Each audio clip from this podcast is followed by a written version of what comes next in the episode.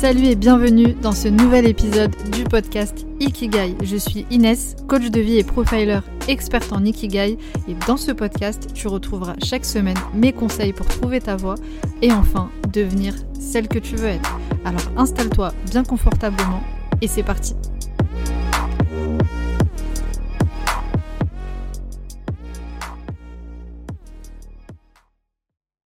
Tu peux refaire une intro, ma chérie. Je peux refaire une intro, donc euh, oui, parce que j'avais pas branché le micro, donc je recommence. Donc je te disais déjà merci euh, d'intervenir sur mon podcast Ikigai, ça me fait vraiment plaisir de t'avoir. Pourquoi est-ce que je t'ai invité C'est ce que je disais dans, dans mon intro euh, raté du coup, c'est que bah, déjà, je, comme je te disais, je te kiffe. Dans mon entourage, tu es celle vraiment qui, qui, chez, qui on retrouve cette joie de vivre, cet enthousiasme, cette positivité. Et comme on le disait en off, on est connectés, toi et moi, par rapport à ça. Et, je suis vraiment contente, voilà, ce que je te disais, d'avoir une personne comme toi dans mon entourage parce que vraiment, euh, bah, ça fait du bien. Déjà. Mais merci beaucoup Inès, en tout cas. Euh, c'est réciproque. merci, merci beaucoup et je suis ravie donc de, de te faire intervenir sur mon podcast. Et euh, comme je le disais aussi, j'ai pas préparé de questions à, te poser un peu. Ce sont les meilleures interviews, tu sais. Freestyle, voilà, c'est ça. Donc, quand même, la première question que j'ai envie de te poser, que je pose à pas mal d'intervenants, c'est c'est quoi ton ikigai? Est-ce que tu peux nous partager ça? Alors, pour moi, l'ikigai, effectivement, c'est l'alignement, mhm. la cohérence et l'harmonie. Euh, moi, j'ai la chance de faire un métier depuis 7 ans euh, qui me procure à la fois une pleine satisfaction, qui procure euh, aux clients qui font appel à moi une pleine satisfaction, qui procure à mon compte en banque une pleine satisfaction. Et en fait, je pense que euh, l'équation passion, vocation, mission, ambition font que, oui, j'ai trouvé mon ikigai depuis, on va dire, euh, parce que j'ai réfléchi là-dessus depuis, on va dire, 4 ans. Et mhm. depuis 4 ans, euh, je sens que je suis connectée à moi-même. Tu parlais tout à l'heure de connexion. On est connectés toutes les deux parce qu'on a les mêmes euh, vibrations. Euh, et les mêmes aspirations. Et je pense que c'est important, une fois qu'on les a définies, de savoir ce qu'on veut dans la vie et ce qu'on ne veut pas. Et, et pour moi, l'ikigai, c'est vraiment le, comment dire, le, le terrain d'entente entre ce que tu es, ce que tu veux donner, ce que tu arrives à donner et ce que tu reçois. Et ça, c'est vrai que je reconnais que j'ai énormément, ben, je sais pas si c'est de la chance, hein, mais un luxe en tout cas de, de prendre tout ça à moi euh, de manière assez quotidienne en fait, et récurrente. Et donc tu sens que tu es pleinement euh, dans ton ikigai aujourd'hui? Euh, Je peux affirmer à 50 000 que je suis pleinement dans mon ikigai. En tout cas, ça se ressent. En tout cas, ouais. Donc ça veut dire que je ne triche pas et ça veut dire que c'est évident euh, et, oui, je pense que je, souhaite en fait à tout le monde d'avoir cette sensation-là en permanence, parce que c'est délicieux. Aujourd'hui, tu es, chef euh, à domicile. Mhm. Alors, je vais revenir sur ton parcours qui est quand même extraordinaire. J'ai des questions justement sur, sur ça. Je vais y revenir, mais d'abord, justement, j'aimerais aborder ce que j'ai partagé en introduction, cette positivité, cet enthousiasme, cette, cette joie de vivre. D'où ça te vient? Euh, je pense que c'est un, travail personnel en continu, euh, une certaine euh, conviction de se dire que plus on est positif, plus on attire le positif, en fait. Et moi, j'ai autour de moi des gens, des rayons de soleil dont tu fais partie, tu le sais aussi, et, et je pense que c'est être prêt aussi à accepter que la vie n'est pas toujours rose. et du coup, d'être dans cette acceptation permanente que euh, c'est un combat, la vie. Et après, on décide de choisir de quel côté on se, on se penche, en fait. Soit on est dans la complainte parce que c'est dur, soit on est dans l'espérance. Et mm. je pense que moi, je, effectivement, je véhicule, tu n'es pas la seule à me le dire et je suis très flattée à chaque fois quand je l'entends, mais euh, je pense que des ondes positives, on en a besoin euh, de manière extrêmement, extrêmement régulière parce qu'on est dans une vie, dans une société qui est complexe, encore plus encore maintenant. Et euh, pour répondre à ta question assez brute, la positivité, je, la cultive. Je la cultive. Je dis pas que je me force à être positive, mais parce que voilà, moi j'ai voilà, j'ai une vie qui me convient euh, pleinement. Je suis heureuse, en fait, tout simplement, et que comme je suis heureuse, épanouie, accomplie, euh, j'ai envie de le transposer et j'ai envie de le transmettre. La transmission, pour moi, c'est important. Euh, après, je, on a tous hein, nos moments qui sont un petit peu plus Bien obscurs sûr, euh, et nos ombres. hein. Mais après, je, je crois que c'est vraiment la capacité à, à appréhender les choses différemment. Euh, moi, j'ai fait beaucoup de travail sur le développement personnel parce que l'ikigai, c'est aussi beaucoup Mhm. le développement personnel. Et donc, c'est c'est comprendre euh, notre personnalité, nos freins, nos capacités, notre potentiel. Et une fois qu'on a ça en nous, je pense clairement qu'on peut déplacer des montagnes. Je pense aussi. Je pense aussi très clairement. Et tu as, dit un truc euh, hyper intéressant parce que souvent, quand on pense euh, aux gens positifs, à la positivité d'une manière générale, on a l'impression que c'est des gens un peu. euh, souvent, moi j'entends cette réflexion, euh, ouais, naïfs, dans le monde des bisounours. Hein euh, enfin, moi j'en ai marre d'entendre ça. Grave, Je l'entends aussi. et, et en fait, tu as, dit quelque chose de très juste, c'est que ça veut pas dire que finalement tu, tu nies les problèmes, que tu n'as pas de problème et que tu ne sais pas les voir, Hein en fait. Donc c'est... La psychologie positive, c'est ça, en fait. C'est vraiment euh, euh, comprendre qu'il y a des problèmes, mais choisir la perception que tu vas en avoir. Bien sûr, et choisir la manière dont tu vas les résoudre, de quelle manière tu vas les résoudre, avec qui tu vas les résoudre. Et bien sûr, moi, cette candeur, euh, il y a plein de gens hein, qui me disent Ah oui, sur les réseaux, euh, t'es toujours hyper exalté, hyper enthousiaste. Euh, c'est du cinoche. Hmm. Je l'entends, ça, Mm. je l'entends. À ces gens-là, j'ai envie de leur dire bah, c'est que vous ne comprenez pas l'ampleur de la vie, le relief de la vie. Euh, moi, je suis passée par des moments très très difficiles. Aujourd'hui encore, je passe par des moments compliqués parce que la vie d'un entrepreneur c'est compliqué, parce que la vie d'une femme c'est compliqué. Je rentre pas dans ce schéma féministe, mais je veux dire c'est voilà, on est sur des euh, a priori, on est sur des préjugés euh, et non, je ne suis pas bisounours, mais j'ai décidé effectivement de voir le verre à moitié plein Mm. plutôt qu'à moitié vide.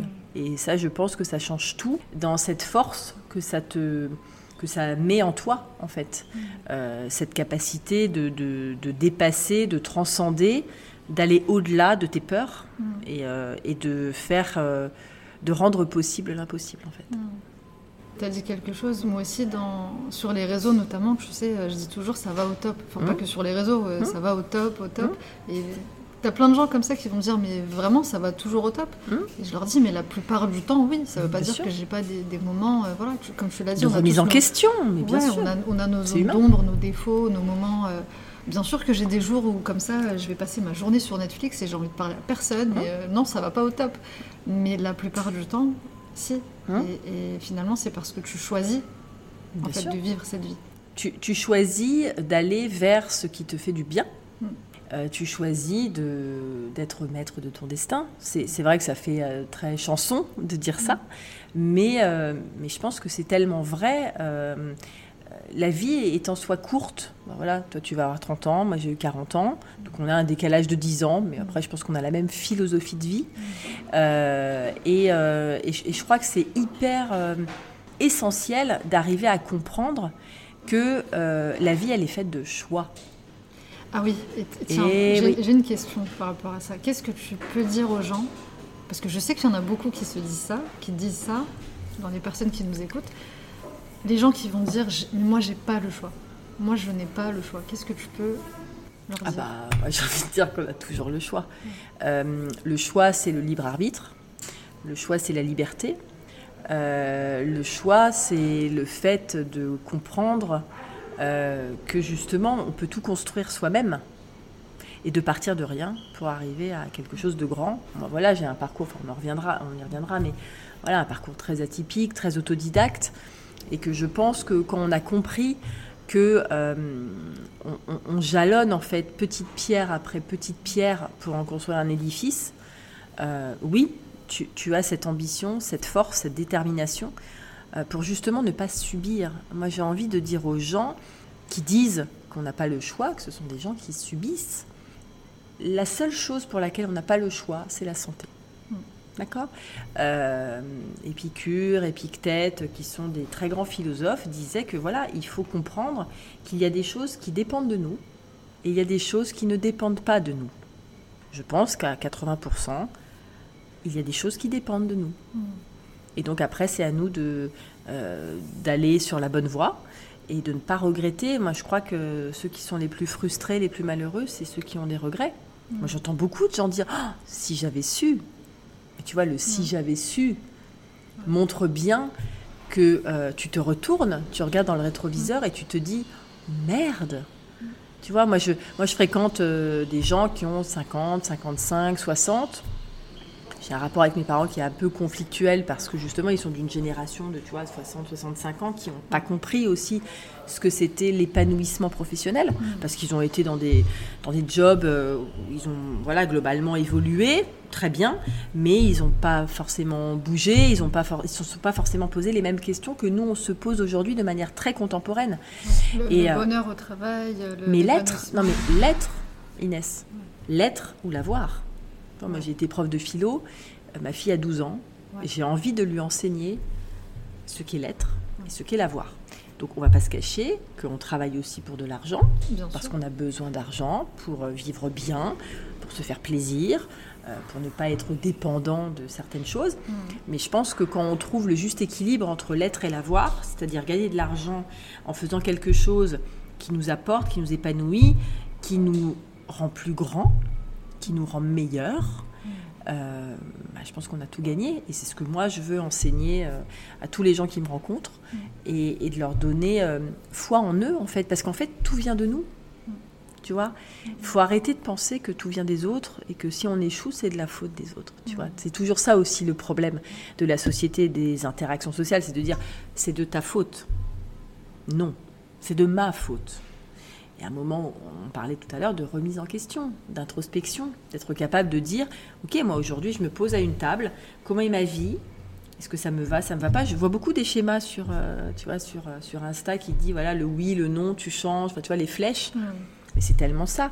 Après, voilà, chacun aussi définit le curseur du bonheur. Qu'est-ce que le bonheur Qu'est-ce que l'épanouissement euh, Nous, je pense qu'on l'a compris toutes les deux, c'est d'être aligné, de respecter nos valeurs, de respecter nos, envies, aussi de manière égoïste, parce que être égoïste et ambitieuse, euh, ce n'est pas un défaut. Parce que ça, c'est compliqué aussi, hein, l'ambition. Oui, complètement. Bah, surtout chez les femmes. Surtout sans chez rentrer les femmes. encore une Non, mais oui, sans rentrer dans ce schéma-là de, de, de, pure revendication. Mais quand on dit être ambitieux, euh, ça commence à passer un petit peu, mais être ambitieux, c'est vouloir écraser les autres, ne penser qu'à sa carrière. Tu vois, le mot carrière, c'est quelque chose assez vomitif. Mais non, quand on regarde, enfin, voilà, quand je parlais des générations qui ont 60 ans aujourd'hui et qui se disent, bah, j'aurais peut-être aimé euh, changer de femme, j'aurais peut-être aimé euh, changer de métier, j'aurais changer d'enfant. Non, ce n'est pas possible. Mais il y a des choses que tu peux changer. J'aurais aimé changer de maison, changer de voiture, tu vois. Mais qui te l'interdit? Quelle est cette pression sociale en permanence? Cette injonction de dire il faut que ce soit ça et pas autrement? Non, réagis et révolutionne. Ouais, t'es pas une plante quoi. T'es pas une plante. bouge, si ça ne te convient pas, euh, ouais, bouge. Mais exactement. Tu sais, je le répète très souvent euh, pour ceux qui m'écoutent, mais je vais continuer à le répéter, c'est hyper important. Le, premier, euh, enfin, le, ouais, le premier regret des personnes en fin de vie, celui qui revient le plus souvent, c'est ça en fait, c'est de ne pas avoir vécu sa vie pour soi, mais en fonction des autres. Oui, mais c'est terrible. C'est horrible. Mais c'est angoisse mais... que Oui, mais, mais... c'est ce qui me motive en fait à bouger. Mais bien sûr, mais ça, ça t'angoisse 30 secondes. Moi, ça m'angoisse 30 secondes. Et puis après, tu réagis en fonction. C'est un moteur en fait. Bien sûr. je me dis tellement, mais j'ai tellement pas envie de passer à côté de ma vie. J'ai tellement pas envie de regretter à la fin de ma vie, sachant que la fin de ma vie, ça peut être demain. Bien sûr. Évidemment. C'est pas forcément. Ah bah rien n'est écrit que euh, ce soit à 90 ans. Effectivement, on peut on peut perdre euh, du jour au lendemain notre vie. On peut avoir un accident qui fait qu'on est cloué euh, dans un fauteuil malheureusement. Mais en tout cas, à l'instant T, quand on parle aujourd'hui, on se dit, on sait où on est on sait où on va. Et tu vois, je pense, quand tu discutes avec les gens, bon, nous on s'est rencontrés et du coup, on gravite autour de nous des gens qui sont un peu comme nous, mm. dans cette même veine, dans ce même tempérament, euh, très tumultueux, mais en même temps très posé, parce que c'est ce qui fait aussi notre ambivalence. Mm. Mais, euh, mais en même temps, on, sait ce qu'on vaut. Et ça, cette idée de valeur, ça n'a rien à voir avec l'idée de narcissisme ou de prétention. Euh, toi, tu fais un métier qui est différent du mien, mais tu apportes énormément aux gens qui te contactent, tu vois, avec lesquels euh, tu travailles. Tu leur apportes, euh, voilà, à la fin, une satisfaction personnelle, intérieure, qui est quand même inestimable. Moi, ça reste juste matériel, je leur donne de la nourriture et, une expérience gustative. Mais le point commun, c'est qu'on est en, en, pleine, comment dire, en pleine effervescence humaine mm. et qu'on a compris qu'en fait, on en parlait en off tout à l'heure, mais que l'humain, par excellence, c'est ce qui gouverne tout. Et que les gens qui s'éloignent de ça perdent l'essentiel. Mais pour rebondir justement sur, sur, ce que tu disais juste avant, qui est très lié à, ça, c'est que euh, tout est une question d'autorisation. On en parlait justement en off mm. aussi, euh, par rapport à, ce que tu viens de dire, la, valeur et tout ça que, que, je me donne en respectant mes valeurs justement, etc. C'est parce que justement, je me suis tellement dévalorisée que tu vois, moi je m'en fous qu'on puisse dire que je suis prétentieuse, que je, m'aime et que je respecte mes valeurs et que je j'estime avoir de la valeur, etc. C'est vrai, mais je m'en fous qu'on dise, euh, voilà, parce que les gens ne savent pas à quel point je me suis dévalorisée. personne ne sait, ah, sauf ceux qui s'intéressent à toi vraiment. Voilà, mais personne ne sait vraiment de toute façon. Et c'est parce que je me suis donné l'autorisation à un moment donné de me dire, mais moi aussi j'ai le droit au bonheur, moi aussi j'ai envie de faire des choses qui, qui m'animent. C'est à ce moment-là en fait que le, cheminement a commencé. Mhm. Et je pense que les gens ne se donnent pas cette autorisation déjà. Mais parce que tu as, as, des freins psychologiques, tout est, je pense, aussi lié à l'éducation, à la culture. Oui, dans, dans, la construction. Euh, Bien sûr, dans la construction de la personnalité. Hmm. Moi, j'ai été éduquée dans une famille euh, où on ne s'autorisait pas forcément de s'écouter, quoi. De hmm. manière générale, c'est compliqué de s'écouter. Hmm. La communication avec les adultes. Euh, on a tendance à te dire bah, c'est comme ça et pas autrement. Et donc, du coup, la société t'impose d'être comme ça et pas autrement. Et après, du coup, tu as as deux réactions. Soit tu te dis, mais non, j'ai envie d'être moi, soit bah, je suis ce que tu veux que je sois. Et justement, comment est-ce que toi, tu as fait euh, enfin, Qu'est-ce qui s'est passé pour que tu te dises, euh, bah, non, euh, je veux être moi, je veux m'assumer, je, voilà. Je m'autorise. Après, je pense que c'est question de rencontre, beaucoup. Question d'écoute de soi, de connaissance de soi, de philosophie. Moi, c'est vrai que j'ai quand même été prof, euh, tu vois, de lettres. Donc j'ai beaucoup lu, les mots sont importants. Euh, quand, tu, quand tu travailles sur des romans, tu as tous les personnages qui ont des sensibilités. Euh, j'ai toujours été très sensible en fait à tout ce qui était développement personnel, tout ce qui était intériorité, tout ce qui était spiritualité. Mmh. Et je pense que quand tu as cette, ce relief-là, enfin sans me jeter des fleurs, mais c'est un relief, c'est une ouverture en fait à soi, et à l'autre. Et la philosophie, euh, la philosophie euh, étymologiquement parlant, c'est vraiment l'amour de la sagesse. Euh, Sophie, ça veut dire la sagesse. Donc s'il y a des Sophies qui nous entendent, hein, qui nous écoutent, ça veut dire la sagesse.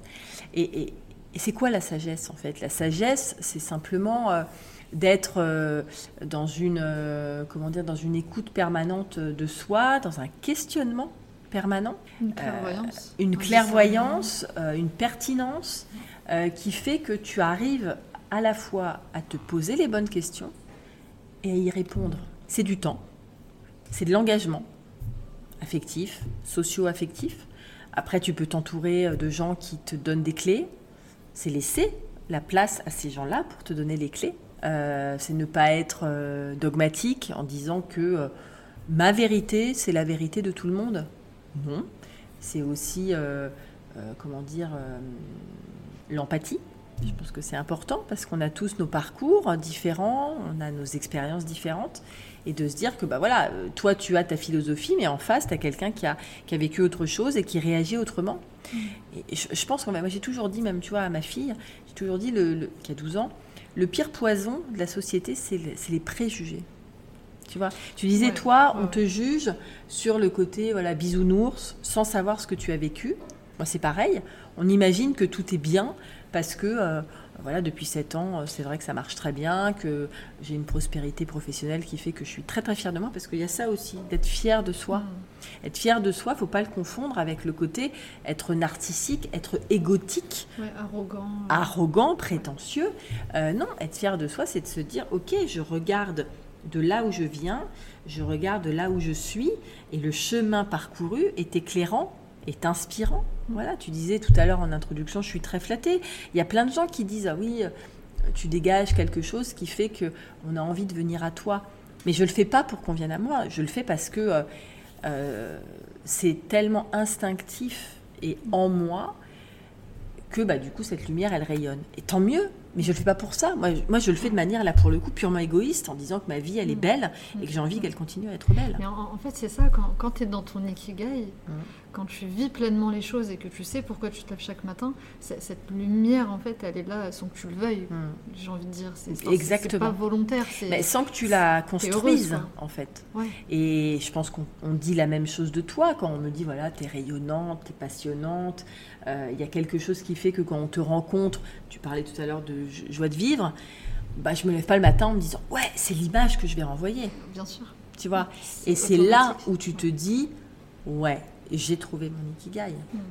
Mais tu, tu as, toi, euh, un pourcentage de gens qui ont trouvé leur ikigai, tu l'as ou pas?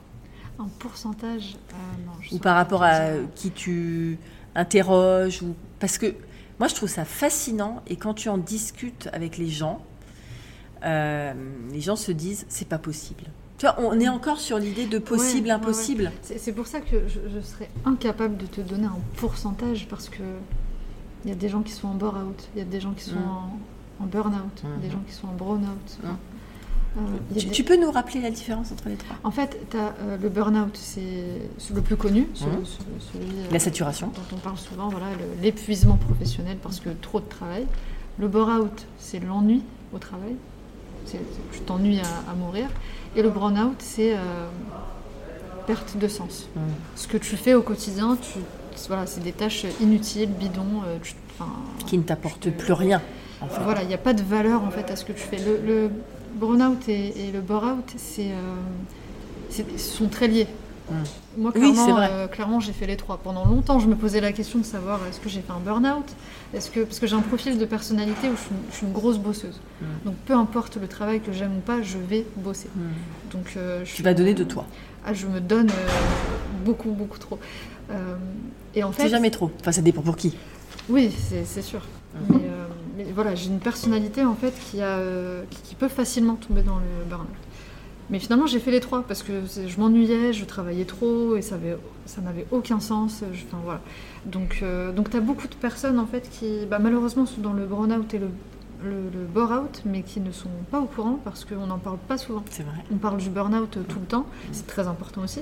On ne parle pas souvent de ces deux maladies professionnelles qui existent bel et bien.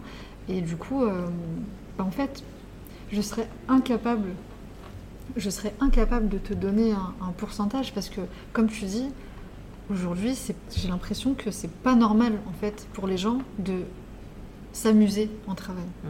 Je veux dire, euh, aujourd'hui, euh, bah, toi qui as été prof, tu, tu dois le savoir, le mot travail, ça veut dire euh, tripalium, Mm. Torture. euh, Instrument de un torture. instrument de torture. Bien sûr. Donc déjà, on part de loin. Enfin, tu vois, c'est dans l'inconscient collectif, le travail veut dire la souffrance, la douleur.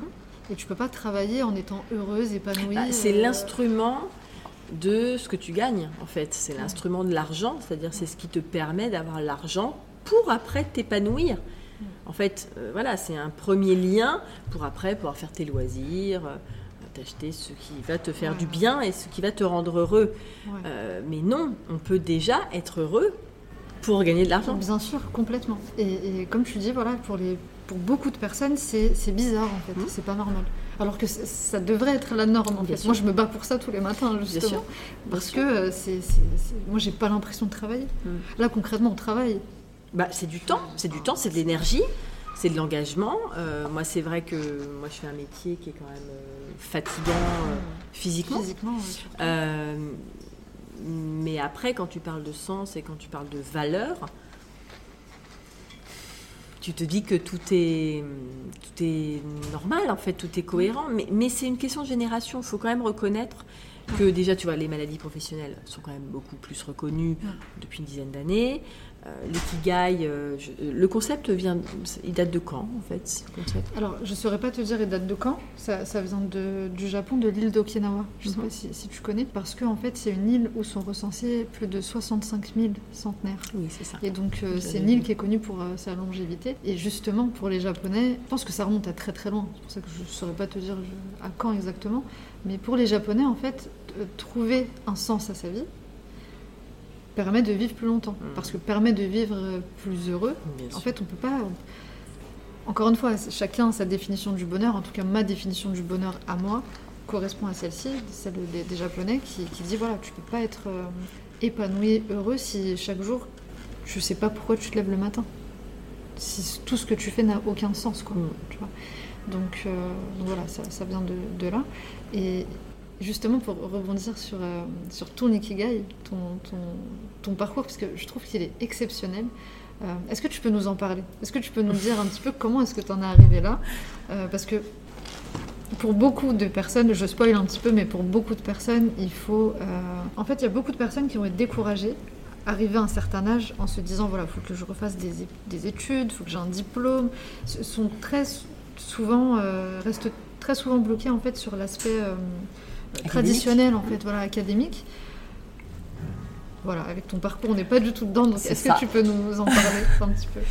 Oui, alors moi, c'est vrai que j'ai envie de montrer aussi que tout est possible en brisant les codes et en étant euh, hors règles. Euh, j'ai été prof pendant, pendant une quinzaine d'années, euh, prof de français, et effectivement, il y a sept ans, on m'a donné le choix de monter une école de monter une école, euh, qui finalement euh, a avorté. Le projet euh, n'a pas été jusqu'au bout, donc je me suis retrouvée effectivement sur le carreau en ayant donné voilà, ma démission pour l'école où je bossais depuis 15 ans. et effectivement, j'avais très envie, moi, de travailler autour de la gastronomie, de l'événementiel culinaire, de créer des projets pour les gens. Et ce qui est très drôle, c'est que quand j'ai lancé donc ma boîte euh, autour de l'événementiel culinaire, j'ai eu mon SIRET le 26 décembre 2013. Euh, ça m'a pris deux mois en fait avant de m'immatriculer, c'est-à-dire de dire ok mhm. je crée. Euh, et en fait, ce qui est très drôle parce que là je fais, je fais beaucoup d'interviews et ça ne m'est jamais venu à l'idée de me dire que pour créer, je devais passer par la case d'une formation pendant un an alors que c'est ce qu'on se dit tous de manière générale pour être légitime, pour être crédible, pour ne pas souffrir de ce fameux syndrome pourri de l'imposteur qui fait que tu n'as pas ta place parce que tu n'as pas euh, l'institution derrière toi. Euh, et, moi, ça fait sept ans que je suis chef à domicile, ça fait sept ans que je n'ai pas de diplôme, ça fait sept ans que je n'ai pas envie de perdre du temps à avoir ce diplôme-là, qui pourrait, euh, voilà, le CAP de cuisine par exemple, ou de faire une formation chez Ferrandi, qui est euh, l'institut par excellence mm. euh, de l'art culinaire, parce que bah, parce que c'est du temps que je n'ai plus. J'ai de la chance, mm. parce que c'est de l'argent que je n'ai pas envie d'investir dedans. Je, pense que j'ai beaucoup de manques, j'ai beaucoup de lacunes. Je le dis très volontiers, avec toute humilité, parce que je pense que c'est ça aussi de reconnaître ses imperfections et, ses carences. Euh, mais euh, ce n'est pas ça qui m'empêche de donner du plaisir à mes clients, en fait. Euh, la cuisine, c'est vraiment un... J'arrive à comprendre que c'est un art à part entière aujourd'hui, que j'ai cette sensibilité artistique qui fait que euh, j'arrive de partir d'un produit pour aboutir à une assiette qui est à la fois gustative, visuelle et qui procure du plaisir, et en tout cas de l'émerveillement, de la découverte, de la curiosité. Et que bah, je suis très très fière d'être là où j'en suis, sans être passée par, euh, par les écoles, euh, sans avoir coché les cases. Ce qui est très drôle, j'ai travaillé lundi soir pour un agent, pour un sportif de haut niveau, mm-hmm. qui s'avère être un un sportif paralympique qui a perdu sa jambe parce qu'il euh, a été amputé euh, quand il avait 3 ans euh, pendant le massacre au Rwanda. qui s'est dit, parce que je l'ai rencontré ce soir-là, donc lundi soir, j'ai fait une rencontre merveilleuse, de, un, symbole de résilience énorme. Donc je cite son nom, il s'appelle Jean-Baptiste Alaise. Il va partir à Tokyo pour les Jeux Olympiques. Il est cinq fois champion du monde de saut en longueur, alors qu'il n'a qu'une jambe. Et là, je me suis dit, voilà, on a beaucoup discuté, euh, on a beaucoup matché, bien sûr, et que euh, il y avait un de ses copains qui me disait, bah, il fait comme toi, il est chef à Dom, et là, euh, il se sent obligé de faire un CAP de cuisine pour justement donner envie ou être crédible, etc. Et je lui ai laissé un message. on a fait une vidéo tous les deux en disant, mais non, non, non, en plus, j'ai vu son Instagram, il fait des trucs canons. Mais en plus, excuse-moi de oui, mais pas du ça, tout. Ça détruit les gens, ça.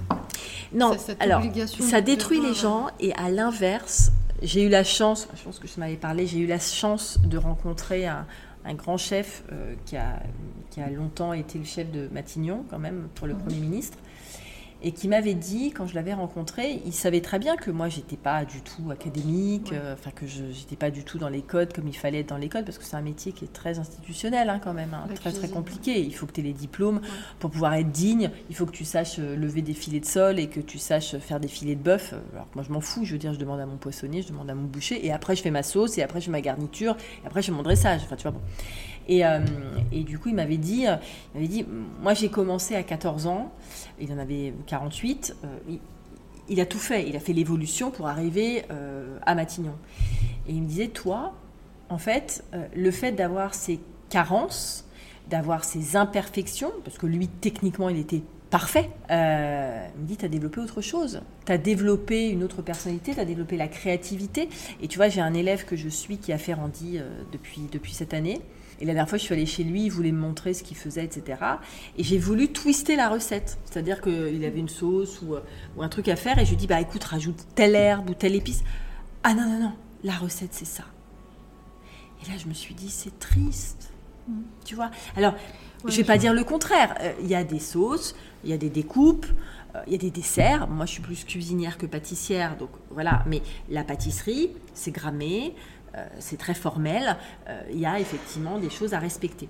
Mais après, je veux dire, euh, si la sauce béarnaise, c'est une sauce à l'estragon, bah, si tu as envie à la place de l'estragon de mettre du basilic dans ta mayonnaise, quel est le problème? Ouais, t'es, même, même, rebelle dans ta cuisine. Ouais, j'adore. Ouais, je suis très. C'est vrai que je suis très rebelle et, j'assume ce côté rebelle. Et, et, en fait, quand tu, quand tu rencontres des autodidactes, j'ai rencontré une, une artiste peintre il n'y a pas très longtemps dans une presta. Euh, parce que c'est ça aussi ce métier qui est formidable. Je pense que toi, tu dois rencontrer des gens formidables. Moi, c'est pareil. Tous les jours. Euh, et ça, c'est notre richesse aussi. Euh, et du coup, elle, Caroline, elle me disait, bah moi, j'ai jamais fait les beaux arts. Et il y a plein de gens qui m'opposent cette idée de ah bon, t'es artiste, mais t'as pas fait les beaux arts. Quel est le problème? Et en fait, ces tableaux, ils sont magnifiques.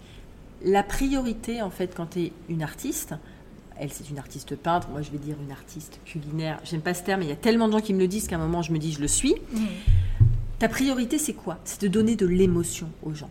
Tu as des gens qui peuvent te faire des assiettes parfaites qui ne te procurent aucune émotion parce que c'est trop parfait, parce que c'est trop euh, millimétré, parce que c'est trop orchestré, tu vois, parce que c'est trop maîtrisé. Moi, j'ai eu la chance d'aller dans certains restaurants. Là, pendant le confinement, notamment, on a réservé, on a fait du click and collect euh, dans des restos euh, très chiadés, tu vois. ouais, tu vois l'assiette, c'est beau. Mais tu manges, il n'y a rien. C'est vide, quoi. Alors, tu peux avoir les deux, je dis pas le contraire. Voilà, je veux pas non plus qu'on m'attaque en disant ouais, elle se la raconte, machin, et elle essaye de trouver, ou en tout cas de dire un discours qui l'arrange. Non, mais c'est vrai que euh, moi, je fais un métier aussi qui est tellement dans l'intimité de travailler chez les gens que je me dois de leur procurer peut-être deux fois plus d'émotions parce qu'ils sont avec les gens qu'ils aiment, euh, chez eux, dans un confort affectif qui est très important. Et, euh, voilà, ma priorité, c'est de se dire, voilà, il faut le bon assaisonnement, il faut les produits de qualité, il faut un dressage coloré. et voilà, une fois que j'ai défini ce que je voulais donner aux autres, Bon, après, on peut m'opposer. Mais tu vois, ce qui est très drôle, c'est que j'ai plein de confrères euh, qui cochent toutes les cases et qui en ce moment ne bossent pas. Hmm. Et moi, je cartonne. Donc, c'est QFD. C'est magnifique. Merci pour ton partage. Tu vois, à travers ça, on peut juste se dire, bah ouais, en fait, même si je n'ai pas un parcours euh, classique, hmm. académique, je j'ai pas le diplôme, etc., je peux hmm. bien faire mon métier.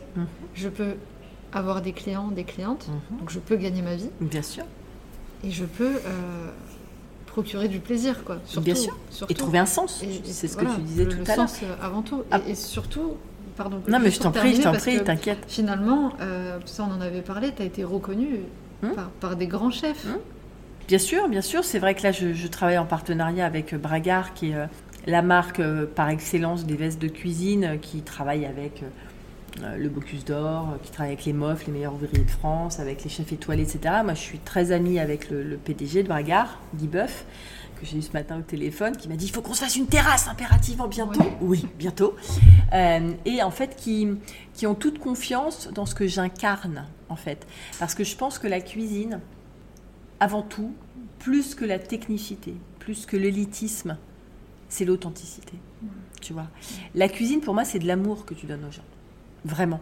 C'est un don. C'est-à-dire que tous les moments, euh, enfin, je suis très émue quand je parle de ça, mais euh, quand je suis dans la cuisine des clients ou quand je suis dans ma cuisine, que je suis avec le produit brut, que je commence à le couper, que je commence à le cuisiner, que je, que je commence à le sublimer, ou même en amont, quand je commence à penser à des menus pour les clients par rapport à mes dressages, par rapport aux couleurs que je voudrais mettre en forme, etc., par rapport à mes inspirations, c'est un travail. Donc le seul bémol que je pourrais dire, c'est que bien sûr, j'ai réussi en 7 ans à me dépasser, mais avec beaucoup de travail. Ça, je pense qu'on ne peut pas euh, euh, dire aux gens, là pour le coup ce serait euh, quand même leur mentir, de dire qu'on peut tout avoir, c'est-à-dire avoir une reconnaissance, avoir une prospérité professionnelle sans avoir le cliché de celui qui a tous les diplômes. je pense que oui, mon énergie, elle est peut-être décuplée, hmm. tu vois, de vouloir prouver aussi à moi et aux autres. Bien sûr. Mais tu, tu sais, d'ailleurs, ça me fait penser à quelque chose. Euh, je ne sais plus où j'ai lu ça, mais euh, le, travail, ça ne paye pas toujours, mais la masse de travail paye toujours un minimum. Évidemment. C'est beau ça. En fait, bien sûr. L'acharnement, l'intensité que tu mets dans les choses. La détermination. La détermination, la persévérance que tu, mets dans, les choses euh, paye à un moment donné. Toujours. Un minimum, mais tu peux pas avoir cette intensité, cette détermination si tu n'es pas dans ton ikigai justement. Exactement. Et là, d'ailleurs, pour te dire, je sais pas si les gens qui nous écoutent sont comme moi actuellement, mais là, je sens que tu es tellement dans ton ikigai que j'ai envie de manger un de tes plats, là tout de suite, maintenant, alors que j'ai même pas faim, tu vois. On sent vraiment le, oui, mais, mais ce qui, ce qui est, de ton métier. Oui, ce qui, est, ce qui est beau, c'est que hum, moi, je sais euh, ce que j'ai au fond de moi, ça c'est sûr, ça bien sûr, euh, mais le plaisir incommensurable quand les clients me disent exactement ce que moi je ressens, mais de manière euh, c'est l'écho en fait. Euh, moi, les gens me disent jamais, tous les clients, quand ils me font un feedback de la prestation, ils me disent jamais c'était bon. Jamais. Ils me disent euh, euh, ça correspond tellement à ce que vous êtes. c'était une expérience. vous, enfin, tu vois, on n'est pas centré sur le côté brut de la nourriture. Il y a autre chose. Alors, bien sûr, heureusement, c'était bon, c'était joli, mais derrière, il y a autre chose. Et, c'est vrai que je sais que j'ai la chance de faire ce métier-là aussi chez les gens. Je ne pourrais jamais être en restauration. Et je sais qu'il y a des chefs qui sont en restauration qui ne pourraient jamais faire ce que je fais moi. Mm. Parce que, on en parlait tout à l'heure, il y a cette, ce critère de l'humain de l'humain, de prise en considération de l'humain, de prise en considération des exigences des clients. Ça, c'est hyper important. Là, tu vois, moi, j'ai un client, là, je l'ai eu hier au téléphone, il veut organiser l'anniversaire de sa femme, donc il veut un truc hyper ciblé, elle aime ça, elle aime pas ça. Euh, et ben, moi, ce qui m'intéresse, c'est de faire vraiment du sur-mesure mm. et de donner finalement dans le menu que je vais faire spécifiquement pour elle, de l'amour. Donc ça, c'est le premier jet. Et puis le deuxième jet, ce sera de réaliser la prestation pour elle et puis après, bah, j'ai le troisième euh, effet boomerang du mec qui me dit euh, bah, c'était formidable. Et, ça, et, ça a et là, tu vois, j'ai un client, après, je vais arrêter de donner des exemples, mais euh, j'ai un client, c'était pour les 30 ans de sa femme qui était enceinte. Bon, a priori, ça, enfin, je veux dire, c'était compliqué, parce que, bref, peu importe, mais psychologiquement c'était compliqué. Il me dit mm. voilà, j'ai vraiment envie de faire quelque chose pour elle pour ses 30 ans.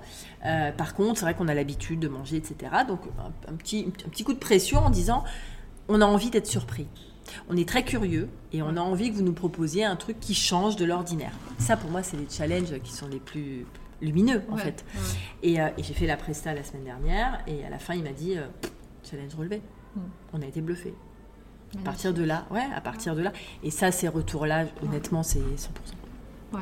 C'est pour ça que je te lève chaque matin, quoi. C'est incroyable. J'adore t'écouter. C'est gentil. Vraiment, j'adore. Pour, rester dans, ton métier, aujourd'hui, tu as, écrit un livre. Il paraît. Tu as publié un livre qui est juste euh, magnifique. Je n'ai pas encore testé euh, ce qu'il y a dedans. Tu as tout le temps. Comme tu me connais, je ne suis pas une très bonne cuisinière. en tout cas, moi, c'est pas mon ikigai euh, du tout pour le coup. mais est-ce que tu peux nous en parler? Et surtout, je sais, sais plus combien de temps exactement tu as, mis pour écrire, mais c'était rapide. Je crois que c'était un mois. oui, ouais, bien sûr, un mois, ouais. Ouais, en fait, j'ai rencontré mon éditrice il y a deux ans et demi. Euh, on a voulu lancer le projet parce que c'était un projet via Ulule, donc un, enfin, voilà, un système de, financement participatif. Euh, et puis, je me sentais pas prête, ça me faisait peur, cette pression aussi de mobiliser les gens. Et en fait, comme j'ai eu 40 ans euh, voilà, en février, je, je, voulais, pour mes 40 ans, je me suis dit, bah, c'est un petit cadeau sympa d'avoir son bouquin. Donc j'ai recontacté mon éditrice en lui disant, écoute, on y va. Donc été la voir fin août. Euh, on a enclenché euh, le financement participatif tout le mois d'octobre. Ça a été une expérience humaine euh, de fédération, de communauté, mais tellement enrichissante que ça a cartonné. Et du coup, bah, moi, j'ai écrit beaucoup entre-temps. Mes recettes, elles étaient déjà relativement établies. Et puis après, une fois que je savais que le livre était... Enfin, que j'avais l'argent, que j'avais les fonds, oui, j'ai fait mes textes ouais, en trois semaines. Hmm. Hmm parce que, euh, parce que quand tu as ça en toi, ça va vite. Moi, j'ai un parcours de prof aussi, d'écriture, euh, prof de lettres. Donc les mots, je, sais que ça c'est pour moi. Je sais que c'est là pour le coup un vrai atout d'être capable d'écrire, d'être capable de transmettre par les mots, bien sûr. Et en fait d'être capable de poser euh, justement, tu vois, le mot sur ta passion, le mot sur ce que tu veux transmettre. Et, tu vois, tu me parles du bouquin. Moi, j'ai plein, plein de gens euh, qui, ont, qui, ont, participé à la campagne, euh, comme toi, et qui m'ont dit, mais en fait, on n'aime pas la cuisine. Mais tu as réussi à nous emporter. Non, mais genre, c'était logique. Quand moi, tu m'as partagé le lien, mm. c'était logique que je participe mm. à ce projet. Mm. Bah, c'était de l'amour. Moi, j'ai reçu une dose d'amour. Parce que tu nous en donnes, en ouais. Mais, mais voilà, et c'est ça qui est. Je pense que c'est. Enfin, pour moi, c'est très émouvant parce que c'est ça qui me revient tout le temps, tout le temps, tout le temps. C'est-à-dire, on te donne de l'amour parce que toi, tu nous en donnes tellement à profusion que euh, quand les gens ont su que je voulais écrire un livre et que bah, j'avais besoin de ces fonds-là pour l'éditer pour et l'avoir à moi, les gens m'ont dit mais on te soutient parce que c'est logique, parce que tu le mérites. Euh, et, là, vraiment, je me suis dit, ouais, j'ai trouvé ma voie. Euh, et, c'est vrai qu'il est là, et là, tu vois, je, vais en remettre sept euh, après. ça marche très bien. C'est aussi, honnêtement, un objet de communication. Ouais, ouais, ouais. Et puis, c'est un, un, bel objet de communication. C'est un bel objet, c'est une belle vitrine. Euh, c'est vrai que j'ai voulu quelque chose de très qualitatif. la pierre angulaire d'un livre de cuisine, c'est évidemment les photos, et je remercie. Euh, voilà, c'est l'occasion. Euh, ma photographe, ouais, ma photographe Delphine Constantini, qui qui voilà a fait un, boulot. Bon, c'est son, son, kiff. Hein. Elle, elle fait vraiment du, du, shooting culinaire brut. Elle a eu des prix de photographie culinaire. Elle a shooté beaucoup d'étoilés. Donc du coup, elle avait aussi un regard euh, qui, moi, m'a apporté beaucoup parce que je pense, en fait, si on doit faire un bilan d'une réussite professionnelle, j'ai la chance aujourd'hui de me dire, je suis dans une réussite professionnelle. Je ne sais pas combien de temps ça durera. Peut-être que dans trois ans, je ferai autre chose. Hmm. Tu vois. Peut-être que dans trois ans, je me dirai, bah, ça commence à s'essouffler, etc. Peu importe. Quand je regarde dans le rétroviseur, j'aurai réussi à accomplir. Mais ce qui est essentiel, c'est de se dire qu'on a besoin des autres. Voilà. Euh, moi, mon travail, c'est évidemment de produire, de cuisiner, euh, d'animer aussi, parce que mine de rien, tu animes. Enfin, moi, j'anime un petit peu aussi mes prestations culinaires, parce que c'est ma personnalité un peu euh, extravagante et pleine de fantaisie. Mais en même temps, je, me nourris tous les jours des, des parcours des gens, mmh. de ce que les gens me disent, de ce que les gens réclament, de ce que les gens voilà, expriment. Et, c'est ça aussi, c'est le respect en fait. Et, je me rends compte que je rencontre euh, voilà, tous les jours. Tu fais partie d'une très belle rencontre. En fait, aujourd'hui, si je fais le bilan des gens qui comptent dans mon parcours d'entrepreneur, j'en ai une trentaine. Hmm. Mais des gens qui comptent, vraiment. Euh, qui t'ont aidé à te forger, qui te rassurent aussi, que tu as envie de rassurer. Euh, cette réciprocité humaine, je crois qu'elle est tellement, tellement forte qu'une fois que tu l'as comprise, tu peux plus rester dans ton coin. Ouais. Ouais, ouais, mais c'est incroyable ce que tu dis parce que tu vois, tu parles d'une trentaine de personnes. Mm. Et on pourrait se dire, mais c'est ouais, beaucoup. Euh, comment est-ce qu'elle a trouvé une trentaine de personnes euh, positives euh, qui t'élèvent mm. finalement et tout ça Mais en fait, c'est ce que tu as dit en introduction aller vers du positif, ça attire le positif. Et c'est incroyable, euh, comme, euh, je, te rejoins sur ce point-là. depuis que je suis sur les réseaux sociaux, alors il y a plein de, choses négatives hein, sur les réseaux sociaux, bien entendu. Mais et tu fais abstraction déjà Voilà, on met souvent l'accent sur ça, mais moi, depuis que je suis sur les réseaux sociaux, j'ai découvert des gens incroyables. J'ai Mm. fait des rencontres exceptionnelles. Mm. Mais t'en fais partie, pour Bien le coup. sûr. Et euh, c'est. euh, oui, on peut pas, on peut pas. euh, L'être humain, il n'est pas fait pour vivre seul. C'est une des notions de l'ikigai, ce dont le monde Oui, a mais besoin. c'est d'être ouvert. C'est d'être ouvert. Moi, je connais plein de gens qui me suivent, qui me soutiennent, qui sont des gens formidables, mais qui sont incapables de s'ouvrir aux autres, Mm. qui sont incapables de s'ouvrir à euh, voilà cette idée de dire que euh, on a besoin les uns des autres, euh, que pour grandir, pour Mm. évoluer, on a besoin des autres. Tu vois? Chaque personne a quelque chose à apporter, t'apporter. et on apprend de tout le monde en fait. Que ce soit un enfant de 7 ans comme. Oui, mais ça, tu sais, c'est pas acquis pour tout le monde. Ouais. C'est pas acquis, t'as as, plein de gens. Et puis, encore plus, dans, dans, dans le milieu que j'incarne, euh, on est, il n'y a que toi qui te suffit à toi-même. Hmm. Tu vois, moi déjà, je suis la première à dire, mais bon, si globalement les, les vrais chefs reconnaissent aussi que les artisans qui, qui produisent, parce que moi je produis rien, moi je dis toujours, moi je suis une simple transformatrice. Tu vois, euh, je fais un super euh, plat à base de cabillaud, mais euh, le cabillaud c'est pas moi. Je ne vais pas aller le pêcher, tu vois. Ouais. Euh, J'aimerais, mais c'est un problème de temps aussi. Mais, euh, mais tu vois, je cultive pas mes tomates, euh, voilà, mes herbes fraîches, je vais les chercher chez mon maraîcher, mon primeur. Voilà, donc là déjà, dans cette dynamique-là, je, je fais partie, je suis, dans un, je suis un maillon en fait Ouais. de la chaîne. Tu vois. Donc une fois que j'ai compris ça, bah, j'ai envie de dire que cette idée-là, bah, elle est à l'image de la société. C'est-à-dire que nous sommes des maillons. Toi, tu m'apprends de ton expertise, tu m'apprends de tes fragilités aussi, parce qu'on a tendance à dire, bah oui, mais tout le monde se vend.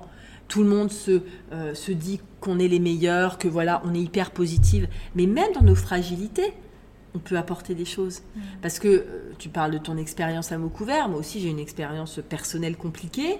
Euh, bah, cette idée de résilience, bah, j'ai envie de l'apprendre aussi aux autres. Tu vois, je te parlais tout à l'heure du de l'athlète là, euh, voilà, qui, qui a perdu sa jambe. Il a perdu, il me disait qu'il a perdu euh, toute sa famille dans le massacre rwandais, qu'il a vu ses parents se faire trucider. Bah, le mec, il a tac le combat en fait. Tu vois? Je pense que tu as envie. Enfin moi aujourd'hui, j'ai envie de m'entourer des gens qui ont envie de se battre, Ouais. mais pas dans le côté belliqueux et négatif, Ouais. dans le côté transformation, Ouais. dans le côté, tu parlais tout à l'heure de lumière, tu vois. Une fois que tu as compris ça et que tu te laisses l'autorisation, tu parlais d'autorisation, l'autorisation de penser comme ça, putain, mais tu as tout gagné en fait. Et, et- et quand tu te donnes euh, l'autorisation Ah. de briller, tu donnes l'autorisation inconsciemment aux autres de, de briller. en fait. Évidemment. À côté de toi, l'idée d'inspiration, il y a plein de gens qui me disent euh, bah, T'es inspirante. T'es flattée. Toi, t'es inspirante. T'es aussi inspirante que moi. Quand je te vois, toi, si inspirante, je me dis Bah, moi aussi, j'ai envie d'inspirer les gens. Mais pas pour être en concurrence avec toi. Juste parce que ce que tu m'as donné d'inspiration, j'aime tellement le les gens que j'ai en- envie aussi de leur donner Ouais, la même. c'est- hyper important ce que tu dis. Je, je pense qu'il faut, faut remettre l'humain au centre, l'amour des, des gens. Je pourrais pas faire pareil mon métier si je n'aimais pas les gens. Moi, j'aime les Et gens. tu les accompagnes. J'aime les gens, j'aime les connaître, j'aime euh, comprendre leur personnalité, comprendre leurs peurs, les accompagner. Enfin, s'il n'y a pas d'empathie, on peut rien faire. Mais que ce soit coach ou pas. hein. En réalité, quand tu regardes dans tous les métiers, Mmh. même une caissière, si elle manque d'empathie, si elle n'aime pas les gens, comment est-ce que tu veux euh, qu'elle les, les accueille euh, Bien sûr. tu vois, donc, euh, donc je pense que c'est ce qu'il faut remettre euh, au, au centre. On arrive à la fin de cet épisode, après je vais te, te libérer, mais j'ai quand même une dernière question, peut-être deux questions Oui. courtes. Peut-être 12. Non, non, je te, je te libère, dans, je te libère dans quelques minutes. Est-ce que tu pourrais me dire euh, quel est le meilleur conseil qu'on t'a donné Si tu en as un à partager. de ne pas avoir peur. De ne pas avoir peur de soi-même plus que des autres. Voilà. Après, euh, ça veut donc dire être capable de s'écouter en se disant que quand tu t'entends, même ce que tu entends de toi, ça ne te fait pas peur. Et ça, ça vaut pour à la fois tes forces et à la fois tes freins. Voilà. C'est magnifique. J'ai pas d'autres questions. J'ai pas d'autres questions. Je pense qu'on va terminer sur ça parce que c'est incroyable. Magnifique. Bah écoute, euh, oui, c'est c'est vécu. Euh, c'est un vrai travail sur soi. Je pense que vraiment aux gens qui nous écoutent, n'ayez pas honte de vous sentir faible parfois. Parce que de vous sentir faible, ça va vous donner une, force d'être encore plus fort. Ouais. Ouais, c'est ce que je dis souvent, c'est dans, tu sais, l'épreuve ah bah, que chaque personne a, a, vécue dans sa vie, euh, c'est l'élément central en réalité euh, mhm. de notre Ikigai. Bien sûr. C'est ce qui nous donne cette rage de, de, vaincre. C'est ce qui nous donne cette rage d'avancer. Cette rage de vaincre. Mais c'est ça. C'est ce sur quoi il faut qu'on termine parce que alors là encore, la rage, il faut un petit peu nuancer en disant que c'est pas la rage dans le côté énervement et oui, c'est pas dans le côté euh, haine. voilà, c'est ça psychiatrique, tu vois, hystérique. Mais la rage, c'est vraiment cette, euh, cet élan en permanence que tu as en toi. Que tu as au fond de tes tripes. Voilà. Qui te pousse à avancer, à mettre des actions. Et... Pardon, je t'ai coupé, mais. Non, non, mais c'est ça. Bah non, mais je pense que là-dessus, on est complètement d'accord. Et vaincre, vaincre euh, tous ceux qui peuvent effectivement se mettre sur ton chemin mais tu sais, je pense que le, enfin, le pire ennemi, c'est toi-même. Ah bah oui, toujours. Donc, quand tu as réussi à t'apprivoiser toi-même, mm. je pense que le travail, euh, il est complètement accompli. Ouais. Super. Merci beaucoup, Virginie. Merci, à toi, C'était euh, magnifique. Merci beaucoup. Merci.